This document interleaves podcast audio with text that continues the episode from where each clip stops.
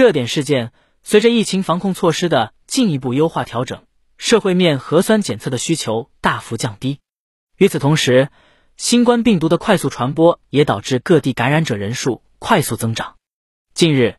江苏苏州姑苏区将部分不再使用的核酸采样点改造成了发热诊疗站，提供一站式就医服务，从诊疗、开具处方到完成配药，整个过程十分钟左右就可以完成。市民在发热诊疗站还可以进行医保结算、POS 机刷卡，社区全科医生七天轮流坐诊，针对症状较严重的居民将转诊至上级医院。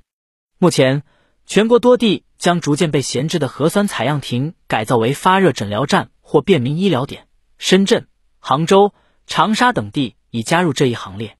宏观政策，二零二二年十二月七日，国务院印发。关于进一步优化落实新冠肺炎疫情防控措施的通知，其中第二条是进一步优化核酸检测，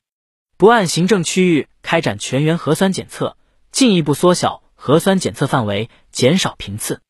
根据防疫工作需要可开展抗原检测。第七条要求加强重点人群健康情况摸底及分类管理，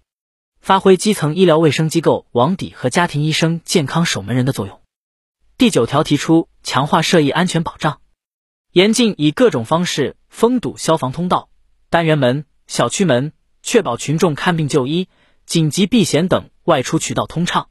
推动建立社区与专门医疗机构的对接机制，为独居老人、未成年人、孕产妇、残疾人、慢性病患者等提供就医便利。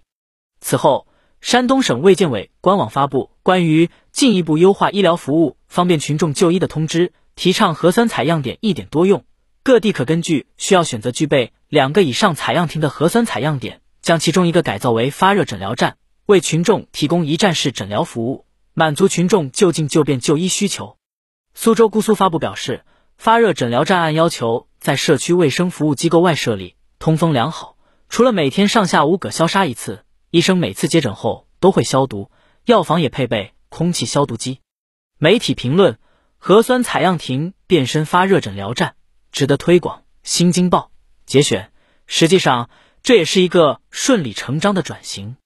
对市民来说，曾经随处可见的核酸亭，如果都能具备基础的问诊、配药功能，当然也极大便利了生活。从医务工作者的角度看，把人员分散开，也减轻了集中感染的风险。此前有媒体报道，一些医疗机构因为医务人员集中感染，造成减员，导致诊疗效率。大幅下降。应对这一波疫情冲击，相信人们已经无数次的听到了这四个字：分级诊疗。这是避免医疗挤兑有效办法之一。如何构建分级诊疗机制？苏州、无锡等地此次将现有的核酸采样亭资源就地变身为社区门诊，就提供了一个现实可行的思路。在医疗资源储备相对丰富，包括药品、医师等依然可以有序调配的情况下，把现有场地。资源盘活用好，当前形势下的分级诊疗建设也就有了抓手，在疫情冲击到来之际迅速铺开，为民众都起一个保障。从这个层面看，核酸采样亭变身诊疗站就不只是一个吸引眼球的新闻，更是一个切实可行、各地都可以有所借鉴的参考。北京、苏州等地的这个作业可以抄，也值得抄。而这些也都说明，即便疫情来势汹汹，只要创新思路。相互支援，我们社会依然有很多办法来平稳应对冲击。也相信，在我们的共同努力之下，春暖花开，疫情消散之日就在前方不远处。粉笔分析，理清脉络，提出对策。意义分析：一、保障居民就医。疫情防控政策优化之后，不少地方的医院发热门诊排起了长队，且冬季本就是传染性疾病高发季节，居民看病较为困难。核酸亭改造之后，居民在家门口即可进行简单的看病、就医、买药等诊疗，不仅能避免交叉感染，更有专业医生进行指导，让居民就医更加方便。二、减轻医院压力，过多发热病患到医院就诊，给医护人员带来了感染的风险，且加重了医护人员的工作负担。让轻症的发热病患在家门口就医，不仅降低了医护人员感染的风险，也减轻了他们的工作压力。让他们将更多的精力用于照顾症状较为严重的病患。三、确保社会秩序。新的疫情防控政策下，核酸检测需求大幅减少，大量的核酸亭成为摆设，让他们物尽其用，可以避免资源浪费。且在居民聚集的地方设立发热诊疗站，更能缓解居民对于身边感染者较多产生的恐慌心理。四、探索分级诊疗，由核酸亭改造的发热诊疗站是对应急医疗体系的有力补充。这些诊疗站距离居民区近，覆盖面广，从诊疗、开具处方到配药，用时短，看病方便，大大提升了基层医疗服务能力，开辟了分级负责和相互合作的新模式。是对分级诊疗机制的成功探索。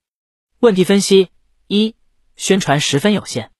由核酸亭改建的发热诊疗站刚刚出现，大多宣传的是普遍的功能，但是并非所有核酸亭都进行了功能改造，且不同的发热诊疗站存药情况不同，因此对于改造进度、剩余药品等相关情况宣传不足，可能让群众找错位置或者白白排队。二。功能十分有限，核酸亭空间较小，当初建立时只考虑足够一至二人做核酸即可，所以改为发热诊疗站之后，功能较少，仅能询问症状，开具少量口服药品，无法进行静脉注射、输液等常见的发热病症治疗手段。三、人员设备不齐，诊疗服务专业性较强，且需要有职业资格证书，所以发热诊疗站下沉社区后。仍然面临人员缺失的困境，相应的医疗设备也有所缺失。一旦发现较重病例或者出现药物过敏等紧急突发情况，急救条件十分有限。解决对策：一、加强宣传科普；一、强化防疫宣传，请官方媒体通过专家解读、动画、漫画等方式，告知广大群众正确的防护方式，教授如何科学防治病毒，正确佩戴口罩的方式。如何给快递、外卖等消杀等，另外也要加强对公众的心理疏导，让公众保持平和心态，不过度恐慌焦虑。二、加强医治科普，除防疫之外，还需要通过案例讲解、及时提醒等方式，告知公众如何正确用药，科普不同药物的作用，提醒大家科学用药。另外，也要及时公布身边的发热诊疗站地址，并做好提醒，请前去就医人群及时告知自身病史。药物过敏情况，方便医生对症开药。二、医疗资源建设：一、加强定点医院建设，各地指定综合能力强、救治水平高的医院作为定点医院，根据当地的人口规模，配足配齐救治床位。同时，对于重症的监护单元，也就是 ICU，要加强建设，针对重症、危重症等患者开展救治，最大限度保障救治水平和质量。二、加强基层医疗机构建设。加强对发热诊疗站改造进度的宣传，并向附近社区同步剩余药品的相关情况。同时，请有能力的医院予以帮助指导，切实增加人手。部分二三级医院可以下沉派人支持发热诊疗站。同时，将药品和抗原检测试剂盒配备充足，发放到各个发热诊疗站。